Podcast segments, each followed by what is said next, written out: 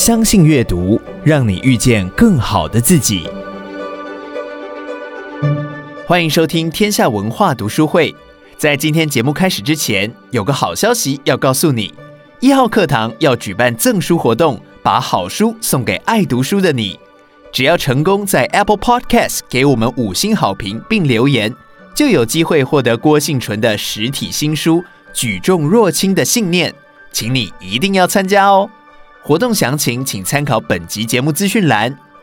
在本集节目中，举重女神郭幸纯与知名主持人吴建衡，以及本书的撰写者资深体育记者叶世鸿，在欢笑与感动中，分享郭幸纯是如何不被挫折击倒。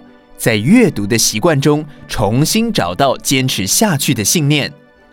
接下来，请听举重女神郭幸纯的分享。Hello，各位朋友，大家好。嗯，非常感谢大家，就是因为现在我知道外面在下雨，有吧？有下雨，对不对？对。然后非常感谢大家这样特别前来参加这个新书的签书会。那希望你们可以喜欢这本书。对对，就是会希望透过这样的一本书，然后给更多偏乡的小朋友，就是看到这样的一个经历故事，然后也让他们有目标，然后也有那种勇气去朝着自己梦想跟目标去前进，这样。对啊，啊，可能以后走到哪都有人拿书要给你签名哦。对，啊，今天我们抢先，好不好？好，待会大家都签得到。当然，这本书非常的重要一个地方哦，就是啊、呃，幸存因为平常都在练习，而且他自己有很多在运动上的目标，所以呢，在写作这件事情呢，就邀请到了一个体育界大家都认识的一个很棒的啊、呃、记者。那他也成为这本书的撰写人。今天呢，我们邀请他到现场，跟我们一起来分享这本书，一起来分享。共同作者的是杨世宏，世宏哥今天有来到现场。世宏哥，那那我们要请您也入座，跟我们今天大家一起来聊聊。因为世宏哥呢，他把这个幸存的故事啊。就是透过文字转成一个我觉得又温暖又有力量，然后这些文字呢给我们很多的启发哦，所以呃，我们先让幸存来聊聊这个世宏哥好了。听说你们也认识蛮久了。对，就是从应该是从青奥那一年，就是我第一场的运动赛会，国际赛会，那时候就知道是红哥。对，然后我觉得他应该是也是算说从我小时候看我长大的一个。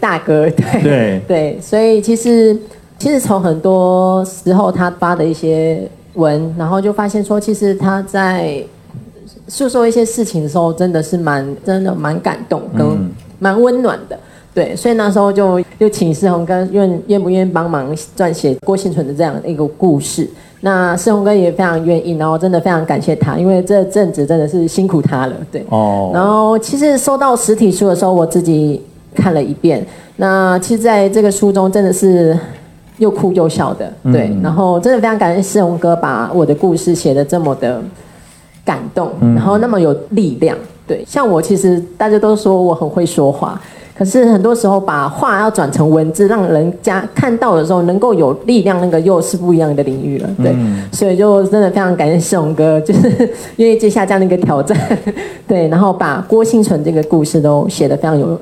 希望，嗯，很棒，所以我们要给世荣哥热烈掌声。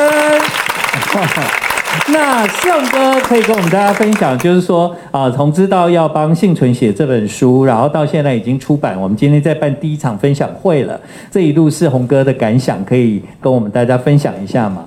我不知道大家就是有没有就是听过一句话，就是有关于做梦这件事，我就是大家都知道，就是在梦里面打自己是不会痛的。但我现在打自己，我感觉还是会痛，没错。但是感觉好像是在做梦。其实大家要理解，就是作为一个体育记者，又或者是作为一个人，你的名字可以跟奥运金牌列在一起，那种感动跟那种感觉。那今天这件事情就发生在我个人身上。那刚刚幸存是非常客气啊，幸存是说，哎，他就是厚脸皮的找我。但事实上，今天他能够找到我，然后我有这个机会能够帮他完成这个梦想，我觉得。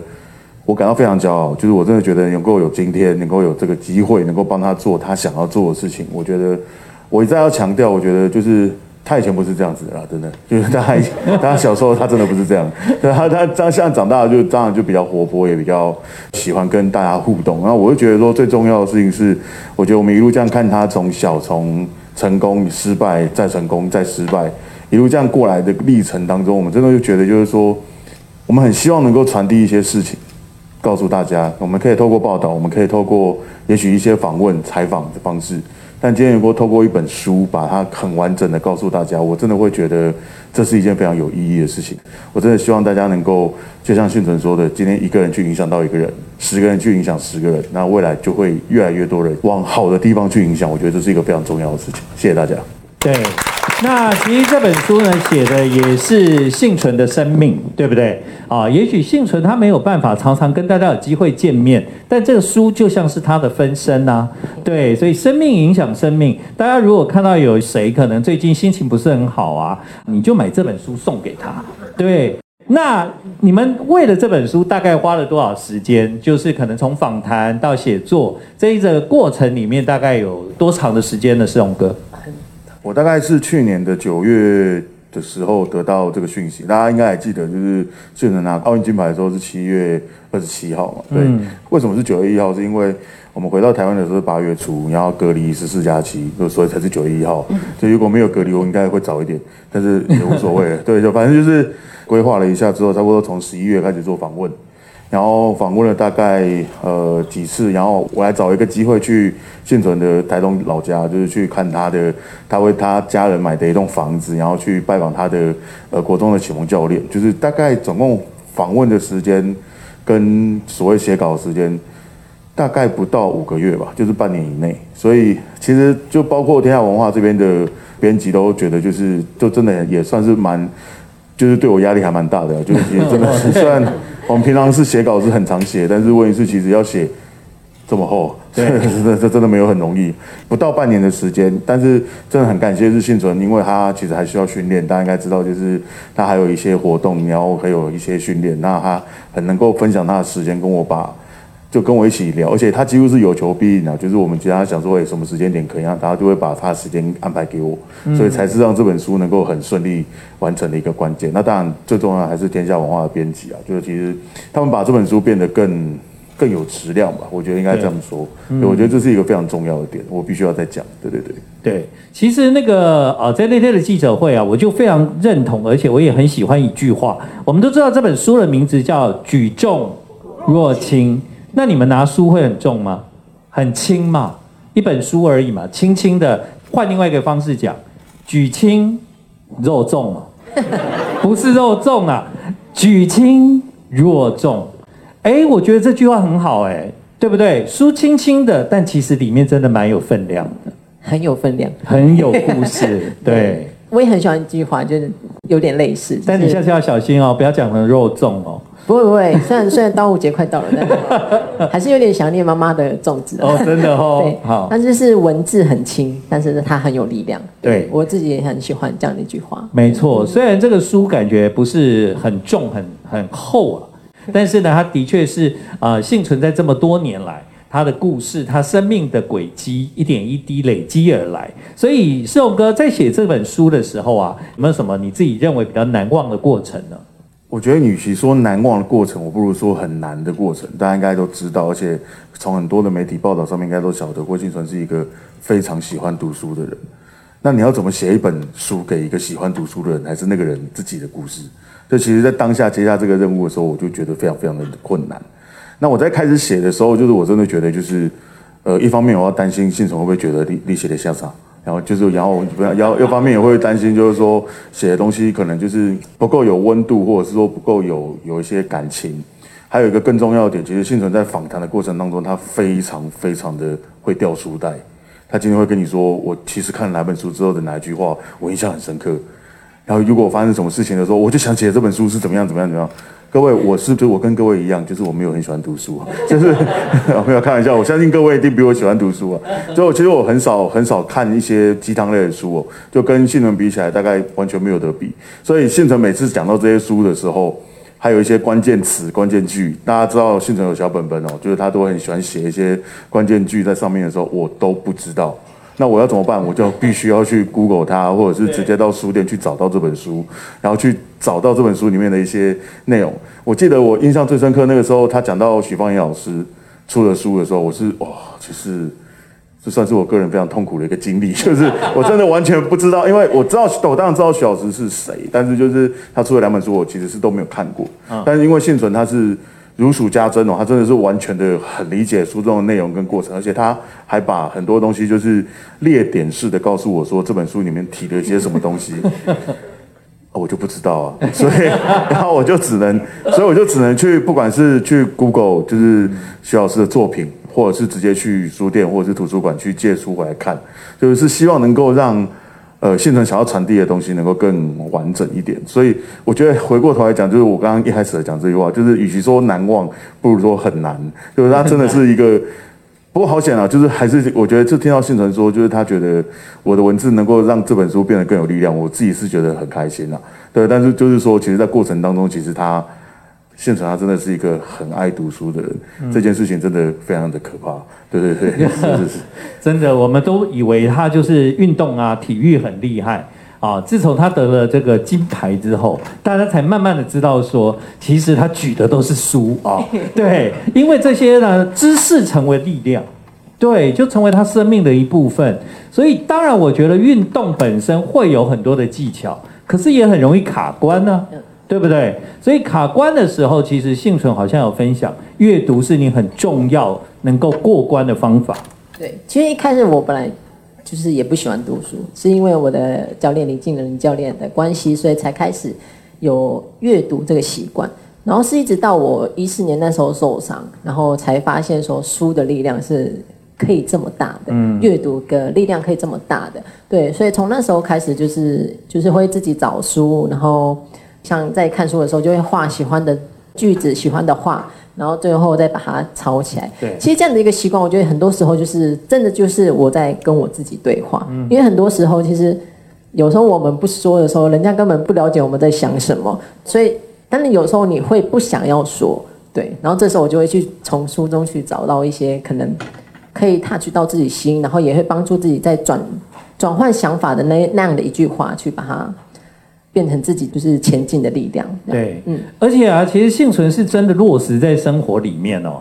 我曾经去那个高雄的国训中心，然后那个幸存有带我去参观他练习的地方，啊，那个地方啊都是黑板啊，密密麻麻的黑板白板上面都写满了字，啊，仔细再看，全部哈、啊、都是他从那个可能书啊抄下来要鼓励自己的话啦。哦，或者是有的可能是教练写的哈，对，教练，对，就他们两个呢，诶，我们以为都在练习运动哦，其实没有，常常从不同的书丢不一样的话给对方。因为我我我有写过一句话，不要爱生气。对，也就是说呢，其实在这个过程里面，我们知道你们都很辛苦的在练习。但是在你们遇到了卡关的时候，都是靠着阅读，让你们一次一次能够往前走。这样还好，你遇到一个这么爱读书的教练。哦，对，因为教练比较特别，因为他是国小老师，嗯，对，然后非常热爱举重这个项目，所以才因缘机会这样子认识到他。然后，对我从我进国家队，其实，在进国家队之前就已经有给他带过了，对，然后就后来进国家队，一直到现在，就我们也相处这样十十一十二年了，对。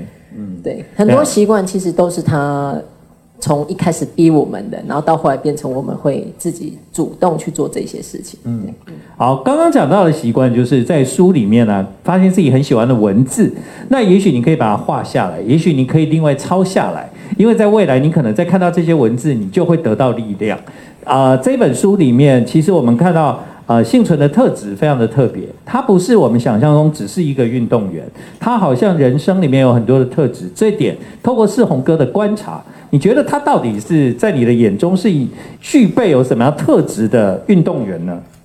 我觉得这样说，就是当我们会接触到非常多的顶尖运动员，都包括去年在奥运能够拿下好成绩的许多运动员，我们都有一定的就是认识跟交情，包括小戴啊，包括志凯。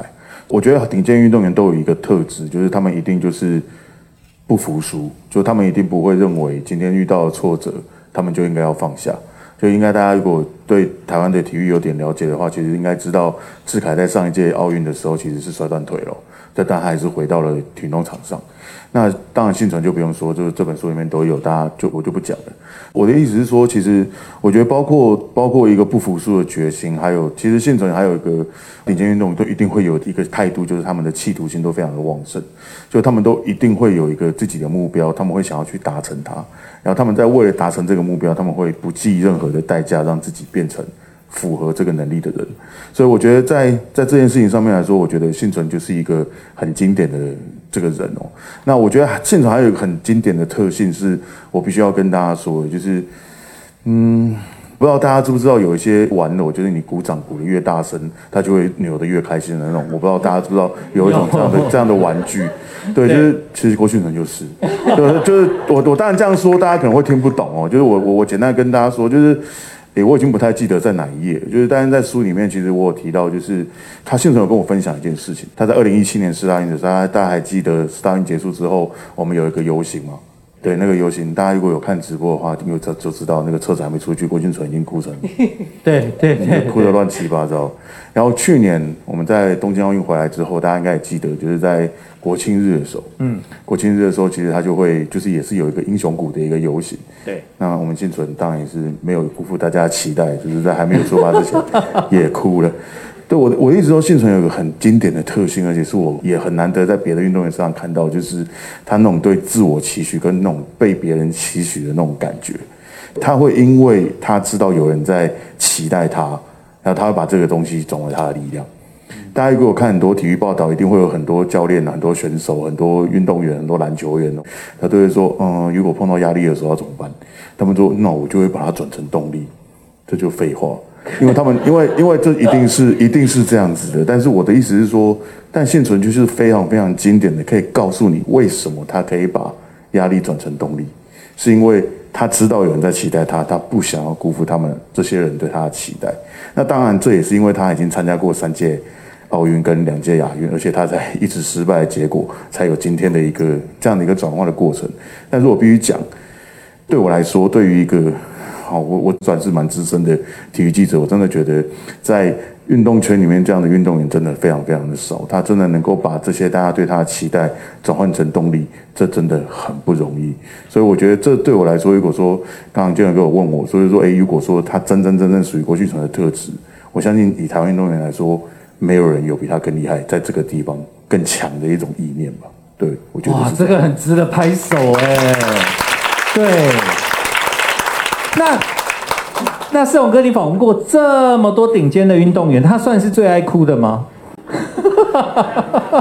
应该是。我觉得是哎、欸，而且他就是不管赢还是输都爱哭啊，所以。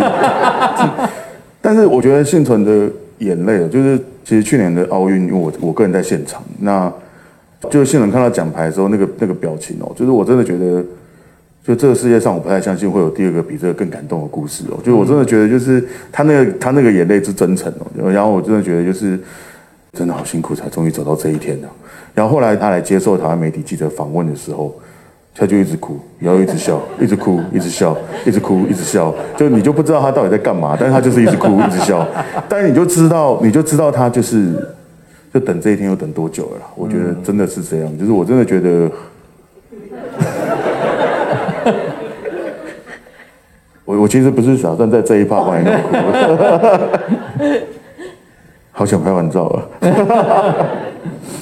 对，就是呃，我我其实我自己还蛮激动的，就是在当下，其实我真的会觉得，就是你可以看到一个运动员那么努力，然后他终于拿到他想要拿到的东西，然后他在那个时间点，他所有的感受就是很直接的表达给大家知道。就是我真的觉得，以一个呃认识他十多年的采访记者来说，我真的觉得。呃，在那个时候的情绪其实是很难停下来的，而且也是到现在，其实我都还是觉得非常非常的感动。所以我真的觉得，就是说，呃，对郭婞淳来说，他他为什么可以在奥运有这样子的成绩哦？即使是在压力非常大的情况之下，就是因为他知道很多人在等他，知道很多人在期待他能够拿到这个成绩。所以他把所有以前失败的经验都转换成他现在成功的力量，我觉得这才是最值得感动的事情。嗯，很棒哎。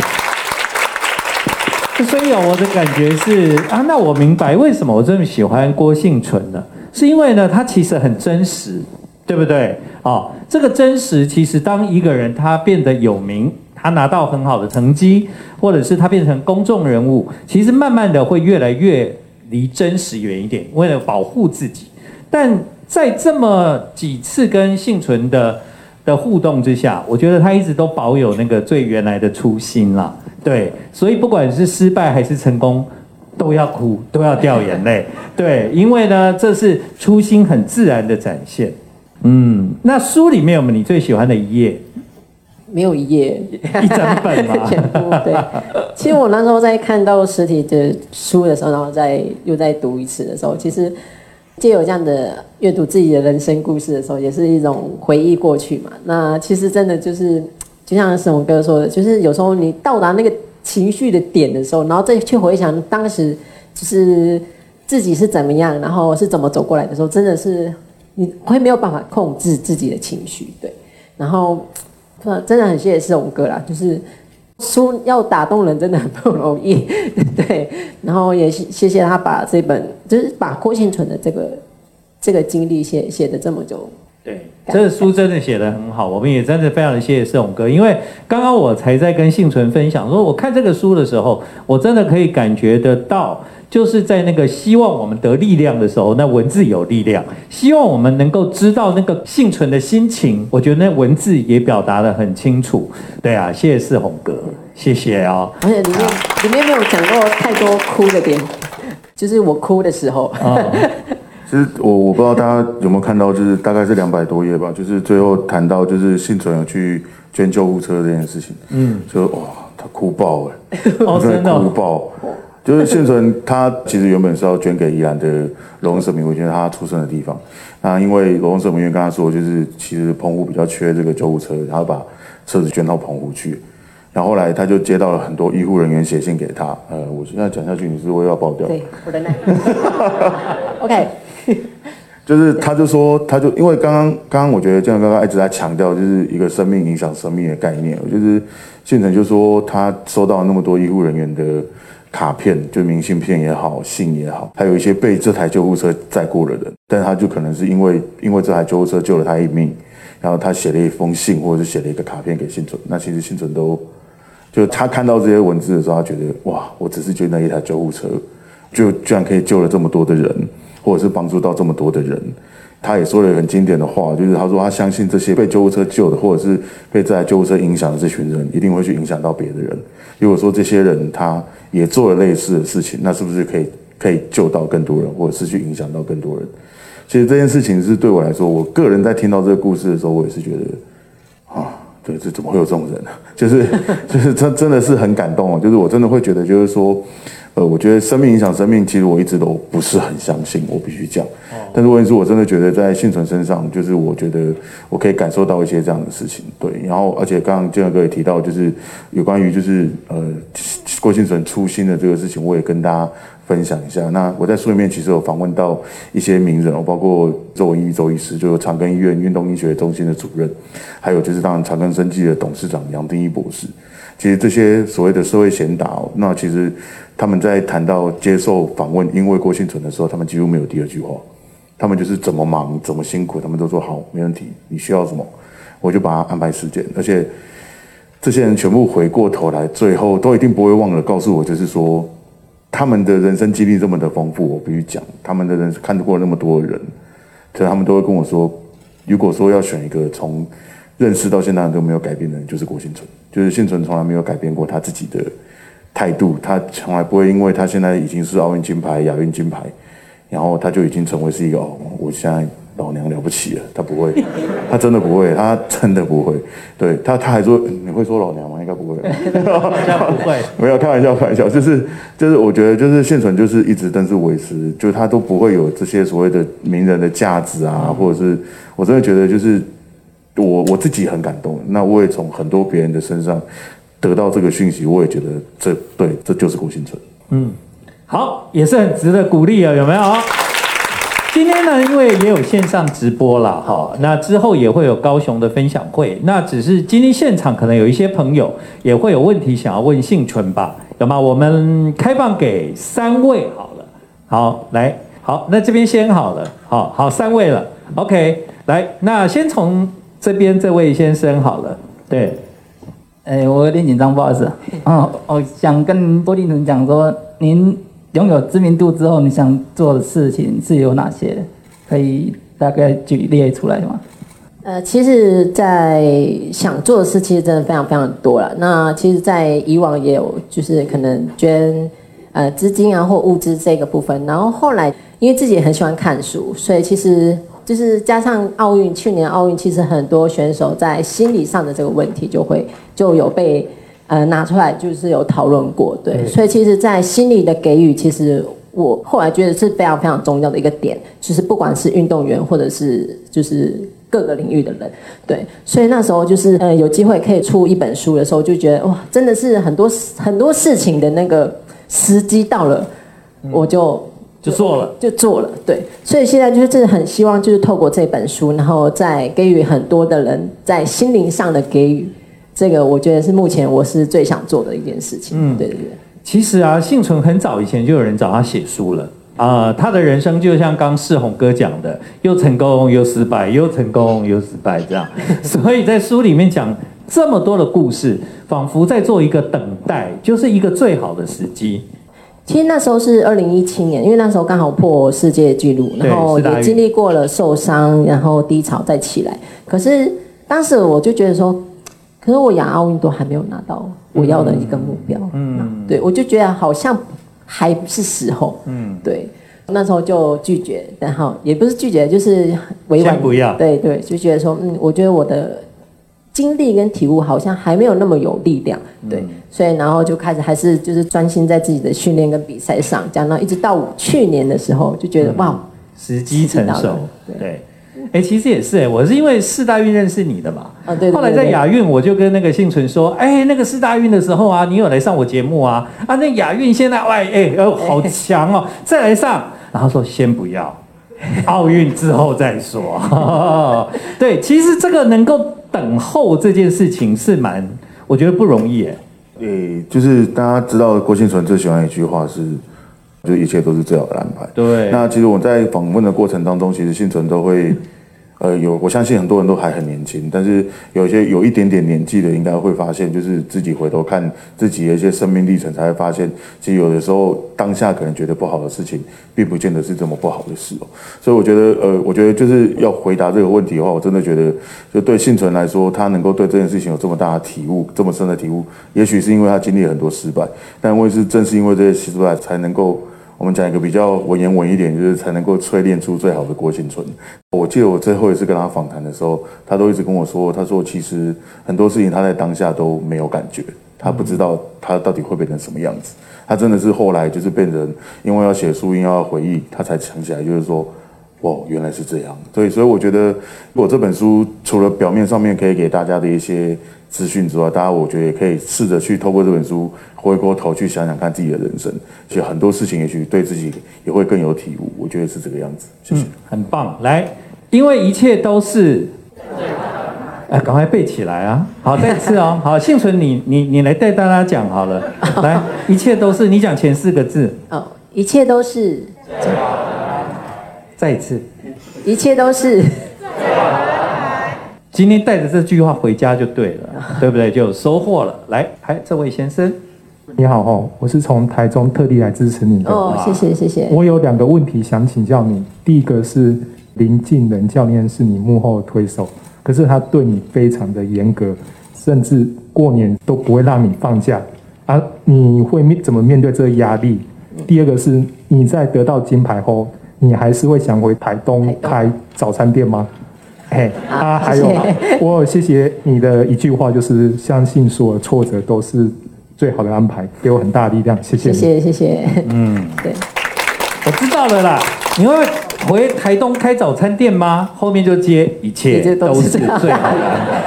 其实这个呃，早餐店这个其实还是会想，但是因为就像刚刚说的，很多时候时机还没有到的时候，就还不会去做进一步的这个，因为我还是想要拼二零二四嘛，对。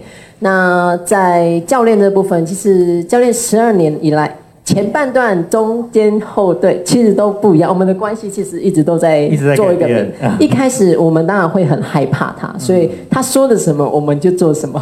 对，虽然我们心中有非常多的怨言，然后包括说我跟学姐洪万婷在练后，然后在那边讲他的坏话这样子。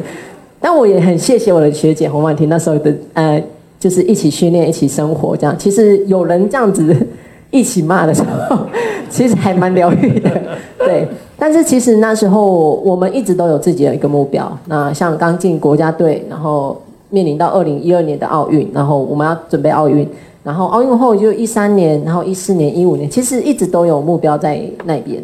对，所以其实，在他的严格之下，其实我们都还是会以他的这个规定啊什么去走。对，然后会有压力吗？其实我觉得我的压力绝对比学姐还要少。因为教练其实他不太敢骂我，所以他只要看到我有点生气或者对我有点生气的时候，他就会骂学姐。所以我一直觉得我很谢谢我的学姐洪万婷，这样对，他是那种就是被骂的时候，他也就是也不会回啊，然后就是就是这样这样的。然后但是我到后期的时候，就开始会那种比较诙谐的方式去去面对教练的骂。或者是在他，因为我现在有陪练员嘛，所以他有时候骂陪练员，对，然后就会在中间就会想说，就是会故意的去闹他啦。然后当我闹他的时候，他的心情其实就会好一些，对。所以我觉得那种关系是很，我觉得是很特别，然后我觉得还蛮有趣的，对。然后包括说我现在有时候也会去盯他这样子，比如说他以前都说你要去哪里，你要做什么，现在话我们问他你要去哪里，你要去，你要干什么，对。对，所以我觉得那种那种关系是真的是要相处出来的。对，所以其实很多人都会觉得说，哎，你跟你的教练是不是感情不好？其实没有，我们表面上就是这样子，但是其实私底下偶尔还是会做一些比较温暖的举动。哎，只是不想让大家知道，哎，就怕他会太太觉得说，哦，你看信准这样这样的，原来开玩笑的。好。不过，因为讲到那个早餐店的事情，大家都很关心嘛。然后我前几天就是因为主持记者会，我才知道，其实那个动机就是说，在台东啊，有很多的小朋友因为隔代教养，然后也很多的人因为没有办法好好提供营养的早餐。其实主要就是幸存是关心下一代这个营养的问题。对你，你关心这个事情真的很好。对，让大家有机会在未来我们国家的下一代能够。营养健康的长大，这样。那我也很感谢有很多人在关注这个 议题，然后也很愿意就是给予很多的支持跟协助。对，然后我相信有大家这样的一个支持下，其实它不会是梦想而已了。对对对对。你有帮早餐店想好名字吗？哦，这太难了，这个想想这个名字，这个，哎。举重若轻的早餐店，哎，对，不错哦。好，举重若轻的早餐店，一切都是最最好的安排。好，来最后一位，哎，对，啊、呃，新纯你好，就是我们嗯、呃、高雄的全家人都非常喜欢你。谢谢。谢谢，然后我姐姐好像是在幸福诊所，她说因为你的鼓励之后，她改变好好多，就是我们都很感谢你这样子。对，然后呃，我想问你。的两个问题，就一个是关于读书这一件事情，就是呃，你有提到说您呃非常喜欢读书嘛，然后有没有一本是你最常看或是最喜欢的书？那对于现在的人，多数比较不喜欢读书，那你有觉得有应该要怎么样去鼓励他们多看呢？然后得到一些益处吗？那第二个是关于定目标这件事情，就是我们都比较小确幸一点嘛，就觉得哎能够过就好了，那一定要把自己逼。那么紧吗？那嗯，想要问您说，哎，你这到底是怎么样一个力量，让你这样一直 push 自己？那我们是不是也可以这样子慢慢去 push 自己，一步一步变得更好？这样子，谢谢你。好，呃，其实他是问了三题啊。对，好，第一题呢，其实就讲到就是呃，有关于书。对，其实我我很常，你最喜欢的一本书哈，现在已经是这一本了。嗯，对对对，最喜欢的一本书。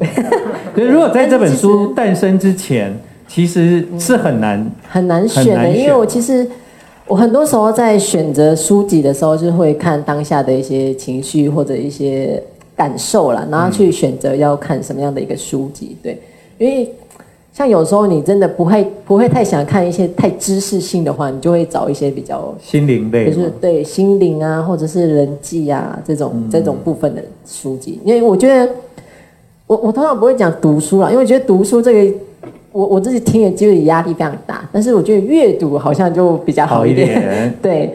当然一开始也是不喜欢，然后到后来发现到呃阅读的这种力量嘛，所以其实，在后续的时候，其实我有更深刻的体会，是书里面有说到，对。那其实，在阅读的这样一个过程，这样的习惯，反而会帮助我在训练上的一些，比如说教练对于我的一些指导指引，然后很快就能知道他在到底要在讲什么。对，其实我觉得这是我非常深刻的一件事事情，就是阅读对我的帮助，对。那其实现在当然因为网络比较发达嘛，所以其实能够静下来阅读，其实真的是也也是蛮不容易的一件事情。所以我希望大家喜欢阅读，从我这本书开始。好，这样的回答我觉得是蛮好的。对，好，所以那个培养阅读的习惯，其实就是不要有压力就好了。其实有时候就是可能你不一定一定要在什么时间把它看完，我觉得就是。至少至少，也，可能一天一个章节，或是几篇几页这样。我觉得就慢慢的去培养这个习惯，因为你一开始就就说哦，我我一定要怎样怎样怎样的时候，其实你会很快就没有那个热情跟动力了。对对对对对哎，刚第三题是什么？啊，目标目标的建立。我算比较幸运，因为我选择体育嘛，所以在体育上，我在找目标的时候，其实是还非常的明明确，就是我就是用成绩或者是某场比赛。对，嗯、那其实，在到一直到后续的时候，就还蛮那个。最近采访有说到一个重要的一个点，我觉得也是顿时间也打开自己的那种心。对，其实很多时候我们在找目标的时候，有时候使命感好像会让自己。会比较清楚说自己到底要该怎么找到目标或者是什么方向，对。然后因为像以前我呃我目标很很明确，就是呃我亚奥运啊什么锦标赛什么的。但是当我现在已经把这些都拿到了之后，好像我变得要找的就不是目标，而是方向。我该朝着什么样的方向去走，而不是单单只是一个目标这样。嗯。对，那我最近感感受了。对，我最近的感受。我我觉得你回答的就挺好的。为什么？因为过去的目标其实是跟教练跟着那个世界的比赛，一步一步往前。但最近有一个新的体悟啦，就是说，哎，其实那个呃那个目标已经不是记录或者是比赛这件事情，就是你心里面的方向。方向。对，你想要做的事情，你想要达成的。但我觉得，如果要找目标的话，其实像我。自己就是很喜欢去尝试不一样领域的东西，嗯，对，去尝试很多新鲜的啊，或者是有兴趣的啊。其实，就从这个过程中去，我觉得一定会找到一个非常有对，所以未来人生的目标会不断的出现。对对啊，好，今天最后是红哥有没有补充？呃，我觉得就补充一下目标的事情好了，就是因为。大家知道，幸存在拿到奥运金牌之后，其实他人生最大的目标已经完成。大家也讲说，所谓最重要跟完美的一块拼图。那但是，其实幸存接下来有一个非常大的任务。那其实我也不厌其烦的一直在谈，上次在记者会的时候也有谈。那其实我希望大家可以作为他的后盾，为他加油，因为他接下来要代表台湾去参选，就是我们国际奥会的运动员委员哦。那其实这是一个非常非常不容易的一个工作。那之前是呃朱木炎跟周天成有去选过，那其实后来都就是都都算是有点可惜的落败了这样子。那其实幸存是人缘很好，大家也知道，就是他又很喜欢笑，然后他又很喜欢对他，然后他现在英文又一直在进步，所以我们就一我们就觉得说，其实幸存有说他觉得台湾现在在就是在世界上面的一个处境是比较艰难的。那尤其是在吴金国委委员退休之后，其实我们在国际奥会是没有位置的。那幸存其实把这件事情当做是他自己的事情，而不只是一个国家指派给他的工作。那他刚才有提到使命感，所以我想我我用这这件事情来为他的使命感做一个补充。那我也希望大家就是喜欢郭幸存的人，能够一起作为郭幸存的后盾。那大家不见得要做什么事啊，就也许是传传 IG 的讯息给他，或者是有个写信写到国训中心，就是为他加油。就你知道郭俊存，他就是信写的越多，他就会越嗨。就是对，就是我要说，就是他很努力，很想要去为我们国家完成这件事情。那我们也希望就是一起期待，就是两年后的今天，我们能够看到另外一个崭新的郭婞淳回来。谢谢。哇，太棒了！好，那我们是不是应该要喊一下郭幸存加油之类的，好不好？我喊，我喊啦，好不好？然后，然后大家这个为为郭幸存加油一下。好，来哦，郭幸存，加油！郭幸存，加油！郭幸存，加油！对，对，谢谢大家的支持，谢谢。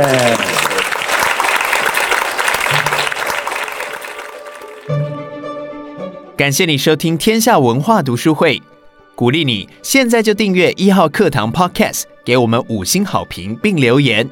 从六月一号到六月十四号，成功在 Apple Podcast 留言的听友，就有机会获得郭幸纯的实体新书《举重若轻的信念》。我们将会在六月十五号抽出三位幸运的听友，并在一号课堂的 FB 粉专公布得奖名单。活动详情请参考本集节目资讯栏。再次感谢你的收听，天下文化读书会，我们下次见。